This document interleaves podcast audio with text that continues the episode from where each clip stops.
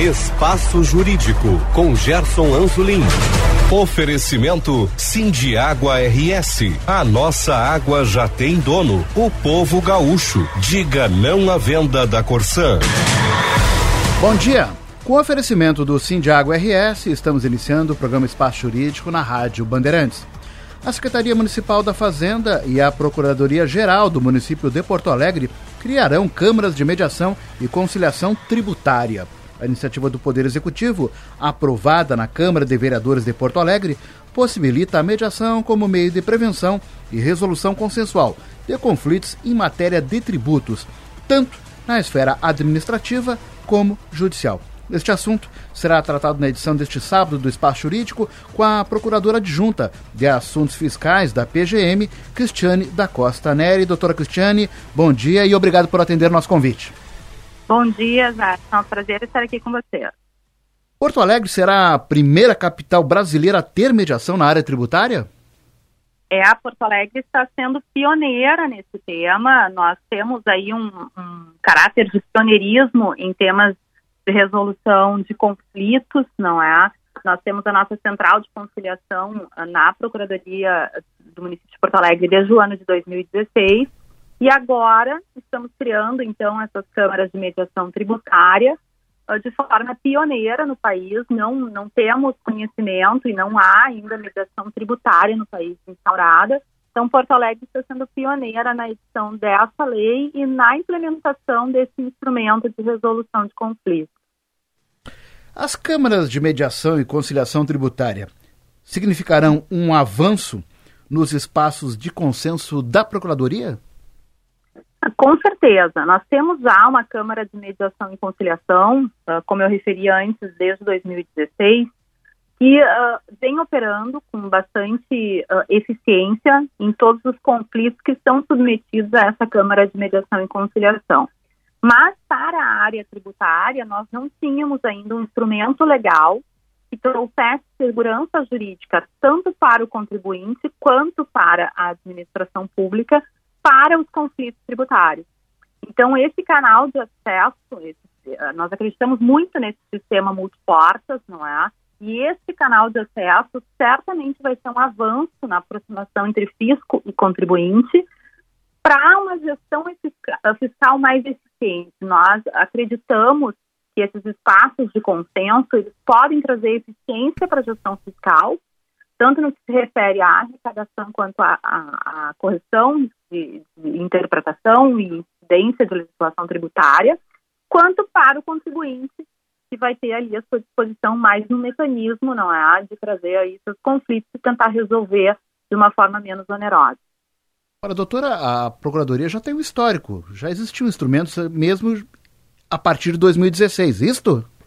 Isso, na verdade, nós temos um histórico em relação a essas sessões. Uh, lá no ano de 2000, nós criamos uma junta administrativa de indenizações uh, que justamente procurava indenizar os cidadãos por falhas ou omissões na prestação de serviços públicos. Isso, obviamente, devidamente comprovado através de um procedimento administrativo, mas que não necessitava do procedimento judicial. Né? A partir de 2016, nós criamos a Central de Conciliação no município de Porto Alegre, com três câmaras, a Câmara de Conciliação de Precatórios, a Câmara de Mediação e Conciliação e a Câmara de Indenizações Administrativas, então, que veio substituir a junta anterior. Isso a partir de, uma, de um incentivo trazido pela legislação brasileira, através do Código de Processo Civil, que trouxe de uma forma bastante positivada o incentivo à mediação e conciliação, e a Lei Nacional de Mediação, que é a Lei 13.140, de 2015 também, que trouxe, não é, a possibilidade de mediação. Então, nós implementamos a nossa central justamente uh, a partir do momento uh, dessa legislação nacional que trouxe aí um incentivo às práticas uh, de conciliação e mediação numa tentativa justamente de trazer uma celeridade, uma resolutividade aos processos sem que fosse necessário o ajuizamento de ações ou a resolução através de uma disputa judicial. Uhum. Agora, a iniciativa das câmaras de mediação e conciliação tributária. A senhora entende que isto vai se traduzir ali na frente em eficiência fiscal? Sim, eu, eu acredito muito nisso e todo o trabalho que nós fizemos de implementação da mediação tributária em Porto Alegre, ele foi feito com base nessa premissa, né, de trazer eficiência para a gestão fiscal e trazer prevenção de litígios, uma menor onerosidade, tanto para o contribuinte quanto por, para o poder público, né, e uma prevenção de litígios, ou seja, a abertura desse canal, desse espaço de consenso, ele certamente vai prevenir que tenhamos aí conflitos judiciais que se eternizam por anos e anos, né? E é importante que se diga que esse projeto ele foi implementado em uma parceria com a Associação Brasileira de Direito Financeiro e a Associação Brasileira de Secretarias de Finanças das capitais. Nós trabalhamos conjuntamente um protocolo de intenções, desenvolvemos esse projeto ao longo de 2021 uh, com base em estudos científicos, doutrinários, ouvindo uh, pessoas uh, formadas como mediadores. realizamos um seminário internacional de mediação para avaliar práticas exitosas nessa área. E foi a partir daí que nós construímos esse projeto, voltado justamente para trazer eficiência e para trazer esse espaço aí como um canal de aproximação. Quando protocolamos esse projeto em setembro do ano passado, então, ele foi fruto de toda essa avaliação conjunta que foi feita entre essas entidades, do município de Porto Alegre, pela Procuradoria e Secretaria de Fazenda, e com todas essas premissas aí bem estudadas para que fosse voltado para ser um instrumento, um mecanismo eficiente. Uhum. Qual o estoque atual da dívida ativa de Porto Alegre? Deste montante, quanto se refere ao ISS, Imposto de Serviço? Qual a meta de arrecadação da Procuradoria para o ano de 2022? É, nós temos hoje um estoque da Procuradoria em torno de 2 bilhões em cobrança uh, da dívida ativa judicializada, tá? Esse estoque, ele é um estoque uh, limpo, como nós dizemos, né? Esse estoque, ele é trabalhado, não há dívidas prescritas em cobrança. Nós temos um trabalho bastante efetivo da nossa Secretaria da Fazenda na cobrança administrativa do crédito público. Então, o que vai para o estoque uh, de cobrança judicial é efetivamente aquela dívida que é de difícil recuperação administrativa ou quase uh, nula a possibilidade de pagamento espontâneo ou administrativo. Né? Desse índice, nós uh, projetamos para uh, nesse desse estoque, nós projetamos um índice para 2022 de 2,87% de recuperação.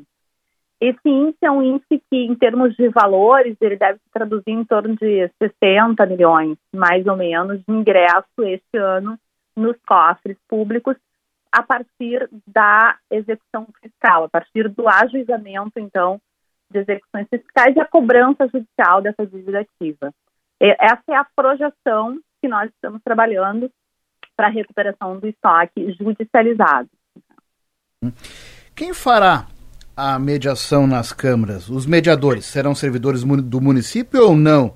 Em que âmbito se dará a atuação desses mediadores? Então, a nossa previsão legal, ela traz a possibilidade de termos tanto mediadores internos, ou seja, mediadores servidores públicos, quanto mediadores externos. Ambas são as possibilidades, desde que esses mediadores tenham a devida formação como mediadores e o devido credenciamento para que possam atuar como mediadores. Como nós vamos ter a criação de duas câmaras, nós temos uma câmara vinculada à Secretaria da Fazenda, que é para as dívidas na fase administrativa, e outra na, vinculada à Procuradoria, como eu já falei, que é para as dívidas já ajuizadas. Em ambas as câmaras, nós poderíamos ter servidores ou mediadores uh, externos atuando. Uhum. Agora, doutora, na sua avaliação, a mediação em si, aqui nós estamos falando da questão da, da Câmara, mas a, a mediação, a cultura da mediação, falta bastante isso ainda no Brasil, já que a mediação ela é um fator que pode impedir justamente que o judiciário seja a, a, abarrotado de processos. A senhora entende dessa forma? É, falta bastante a gente uh, mudar um pouco né, esse paradigma no Brasil. Nós temos ainda a cultura do litígio muito arraigada uhum. no Brasil. Né? Nós temos e isso é natural. Nós tivemos uma formação. Os operadores do direito tiveram uma formação nas faculdades voltada voltada para o litígio. Né? Nós temos aí positivado na legislação e com uma força maior a questão da conciliação e da mediação a partir dos anos 2000, 2010 para cá. Inclusive, no Conselho Nacional de Justiça, no CNJ, é uma política hoje né, que é adotada, incentivada, mas isso é de alguns anos para cá. Né? A, a nossa uhum. taxa, o índice de congestionamento de processos no judiciário, conforme os últimos relatórios do Justiça em Números do CNJ, ele é muito alto, ele chega hoje em torno de 70%. E se nós pegarmos o índice somente das execuções fiscais em tramitação no país, nós chegamos a índices de 80%.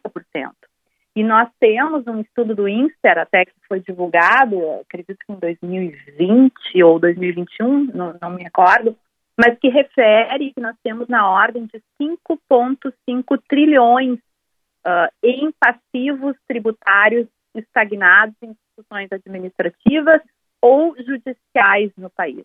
Ou seja, isso corresponde a 75% do PIB brasileiro. É muito dinheiro estagnado, é um passivo muito grande estagnado. E quando a gente fala em passivo tributário, né, Gerson, a gente está falando de dinheiro que poderia ser aplicado em políticas públicas se estivesse já nos cofres municipais ou então em valores que já pudessem ter retornado ao contribuinte, se o contribuinte tem razão nas discussões que propõe. Né? Mas fato é que é um passivo tributário, valores muito significativos que estão estagnados. E isso, obviamente, vem numa cultura de litígio que nós temos. Nós temos que mudar essa cultura, mudar esse paradigma. E com essa legislação que está posta, com esses incentivos que têm vindo por parte uh, do próprio Conselho Nacional de Justiça, e dos operadores do direito, porque nós temos dentro das administrações públicas, o advogado tem essa obrigação de pensar as políticas voltadas para a resolução e trazendo eficiência, mecanismos de eficiência para a recuperação dos créditos públicos, eu penso que nós já evoluímos. Uh, o último relatório, inclusive, do Justiça em Números, nos traz um dado de 12,5% dos conflitos submetidos ao judiciário sendo resolvidos na via da conciliação e da mediação. Isso é um avanço. É pequeno, mas é um avanço. A gente tem que mudar a cultura da litigiosidade no país, né? E se nós pararmos para pensar que uma execução fiscal ela leva em torno de 10 anos de tramitação, é um custo muito grande, tanto para o contribuinte quanto para os cofres públicos, não é? Então a gente tem que fazer essa quebra de paradigma mudar essa cultura da litigiosidade e partir para a implementação de instrumentos que trazem, obviamente, a resolutividade com segurança jurídica, mas que podem ser implementados. E o próprio CNJ expediu, ah, o ano passado, em outubro do ano passado, uma recomendação, a recomendação número 120, ah, que recomenda a autocomposição em conflitos tributários. Então, o judiciário também está ah, e foi para nossa felicidade, ratificou muito do que a gente já tinha externado em Porto Alegre com o projeto de lei na Câmara já, uh, a autocomposição em conflitos tributários, incentivando que isso também seja trazido para a área tributária. O que nós aqui em Porto Alegre acreditamos que é possível e tivemos a compreensão também do Legislativo Municipal, não é, que aprovou esse projeto de lei que foi enviado, uh, sem ressalvas, para que a gente pudesse, então, aí uh, dar mais um passo na mudança dessa cultura de litigiosidade. O volume de contencioso tributário debatido na Justiça está na casa, que a senhora citou, de 5 trilhões e 500 bilhões de reais, sendo que, em média, as questões levam 20 anos para serem solucionadas. A senhora acredita que esta realidade possa mudar com alterações na legislação ou com a reforma tributária? É, são duas situações. Ah, nós temos que ter um incentivo de trabalhar práticas de resoluções adequadas de conflitos uh, que não sejam somente judiciais na academia, nas faculdades de direito. Nós temos que formar operadores de direito com essa uh, cultura e com essa capacidade de resolução adequada. Então, penso que isso já seria um passo nesse sentido. né? E a questão desse, desse passivo, né, que se forma, que ele é tanto administrativo quanto judicial, com certeza, se nós uh, tivermos uh, mudanças de posturas e, e, implementação de legislações que abram esses canais de consenso, a gente pode ter uma mudança nesse paradigma, sim. A gente pode auxiliar nesse descongestionamento de processos judiciais e auxiliando nesse descongestionamento, o que nós vamos ter, obviamente, é um retorno mais efetivo de recursos públicos para aplicar em políticas públicas, para aplicar à população. Né? Então, eu acredito que a gente está num caminho de mudança, sim. Acho que a academia tem um papel importante nisso, já vejo isso acontecer de uma forma mais efetiva e acho se nós conseguirmos implementar e que a nossa lei possa, inclusive, servir de paradigma para outros municípios que possam servir como, utilizar como exemplo, criando as suas legislações próprias, mas estabelecendo também esses canais, esse sistema multiportas que pode aí, trazer resolutividade com menos onerosidade. Uhum. Doutora Cristiane, as câmaras de mediação e conciliação tributária, esta nova legislação, ela vai incentivar a cultura justamente da conciliação tributária? É, na verdade, nós temos dois instrumentos uh, que são diferentes. Né? Nós temos a conciliação, que é um procedimento uh, em que as partes chegam a um acordo, propõem ali uh, questões de ambas as partes que podem ser tidas como cedências de ambas as partes para chegar num acordo, né? E a mediação, que é um instrumento diferente, porque nós temos a figura de um mediador e as partes vão estabelecer um consenso para aquela situação que é posta. Então, a mediação, ela não necessariamente pode chegar em um acordo de perdas mútuas, não é? Ou de ganhos mútuos, se formos olhar por outro lado, mas ela pode resultar numa correção de legislação, ela pode uh, chegar numa interpretação sobre a incidência de determinada legislação tributária, conforme uh, o fisco e o contribuinte entendem que pode ser aplicado, ou a própria remessa de projetos de lei para determinada situação que é submetida à Câmara de Mediação ou a um acordo em si. Mas fato é que tanto a conciliação quanto a mediação são instrumentos que uh, incentivam a resolução de conflitos de uma forma amigável, não é? De uma forma consensuada sem o litígio, sem a onerosidade um processo judicial que tem custas, que tem honorários sucumbenciais, não é? Então, ambos os procedimentos, eles incentivam a consensualidade, sem dúvida, com as diferenças que cada um tem no seus, na sua própria natureza jurídica uh, na implementação. Né? Hum. A mediação tributária, então, ela deverá respeitar os princípios peculiares à mediação, como a senhora citou, e à tributação? É, isso foi um grande desafio que nos foi colocado, porque nós temos que observar os princípios da administração pública relativos à publicidade, transparência, informação dos atos, não é? A questão da, uma das questões que mais se debateu foi a questão da indisponibilidade do crédito público, né, esse conceito arraigado que se tem da indisponibilidade do crédito público. Então, nós debatemos bastante esses conceitos, porque nós tínhamos que conciliar esses conceitos todos dentro da administração pública com os conceitos próprios da mediação.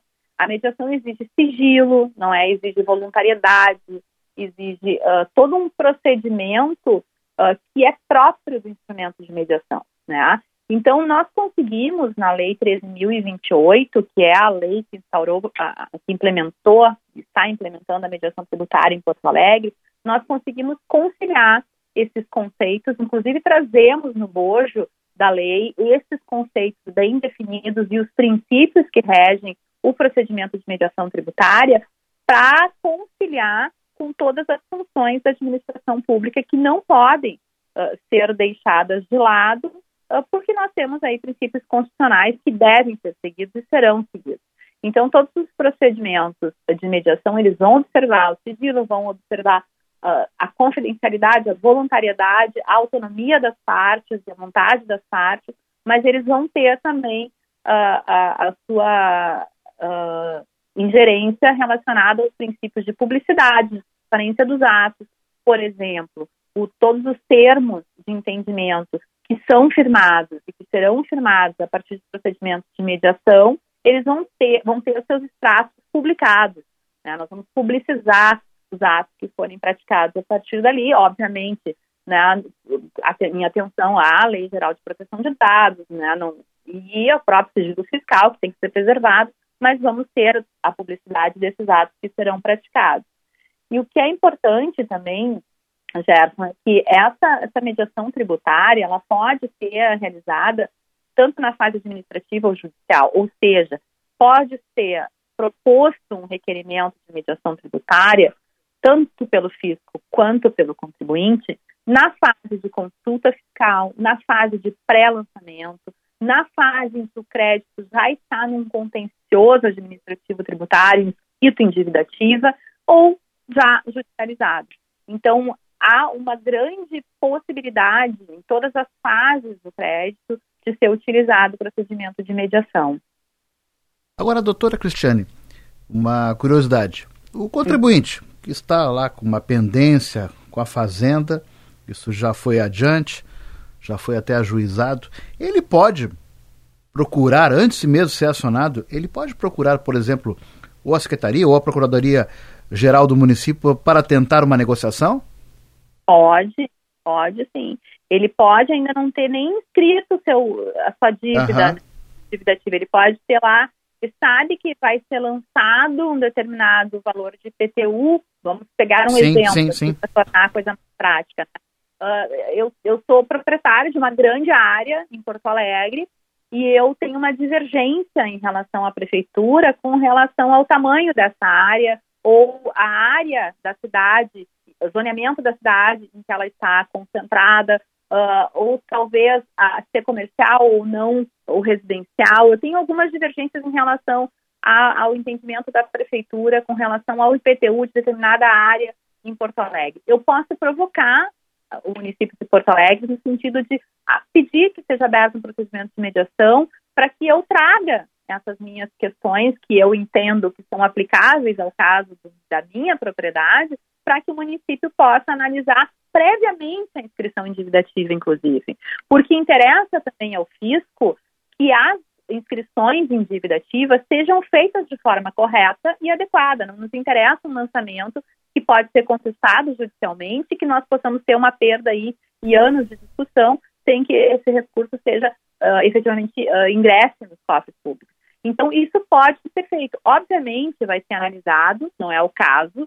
Obviamente, vai passar por um crivo de avaliação da possibilidade de se estabelecer uma mediação, mas isso pode ser feito e deve ser feito. Acho que é um procedimento, inclusive, que a, a gente, nós temos, a Secretaria da Fazenda tem um procedimento de consulta fiscal que é um pouco parecido, mas nos casos da mediação, nós vamos, o, o contribuinte pode solicitar a instauração desse procedimento para sentarmos e conversarmos a respeito daquele lançamento, daquela sua dívida ou do seu, enfim, do seu IPTU. Uhum.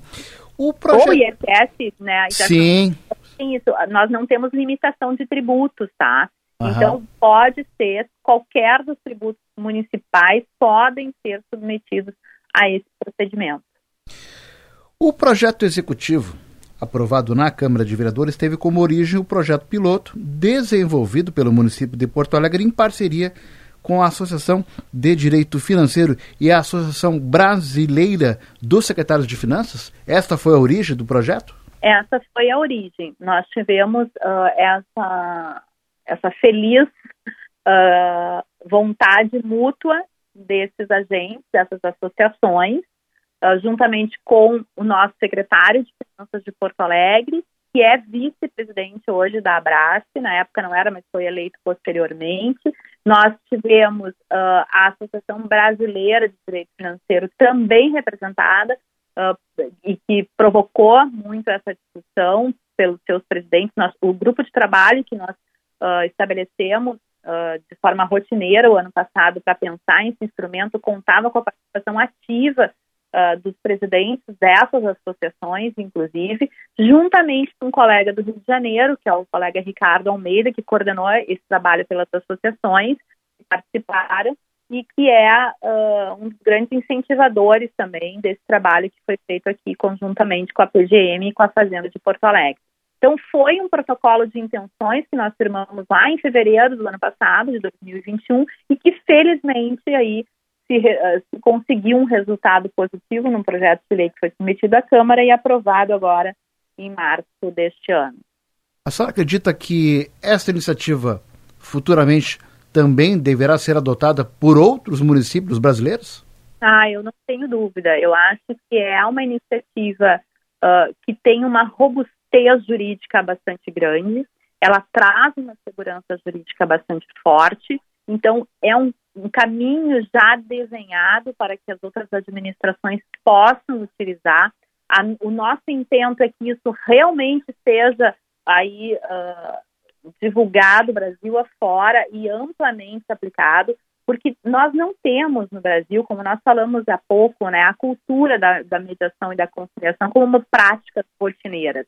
Isso está se formando. Nós não temos mediação tributária no Brasil, nós não temos sequer o procedimento de mediação como uma prática realizada de forma rotineira no Brasil. Então, ah, nós, quanto mais nós tivermos a aplicação deste instituto, certamente a construção dele e o aprimoramento dele no país vão ser melhores. Nós temos práticas aí internacionais já de muitos anos uh, de forma exitosa com a mediação. Eu acho que quanto mais nós conseguirmos aplicarmos e quanto mais isso conseguir se espalhar Brasil afora, mais nós conseguiremos aperfeiçoar esses instrumentos e esses mecanismos de resolução de conflitos para que a consiga extrajudicialmente evoluir também na sua aplicação. Então, a ideia é que essa lei sirva de paradigma para outras administrações que possam aplicá-la assim. Assim como foi com a nossa Central de Conciliação de Porto Alegre em 2016. Muitos municípios, estados, uh, pegaram a nossa legislação como paradigma para implementar nas suas próprias localidades. Doutora Cristiane, a nossa conversa estava muito boa, mas o tempo, infelizmente, se vai. E eu gostaria de agradecer, então, a participação da Procuradora Adjunta de Assuntos Fiscais da Procuradoria-Geral do município de Porto Alegre, doutora Cristiane da Costa Neri. Doutora Cristiane, obrigado pela sua participação. Eu que agradeço e parabenizo a vocês pela abertura desse espaço para que a gente pudesse discutir esse tema que é tão importante para toda a sociedade. Sugestões podem ser enviadas para e-mail sju17.gmail.com. O Espaço Jurídico oferecimento do Sindiago RS.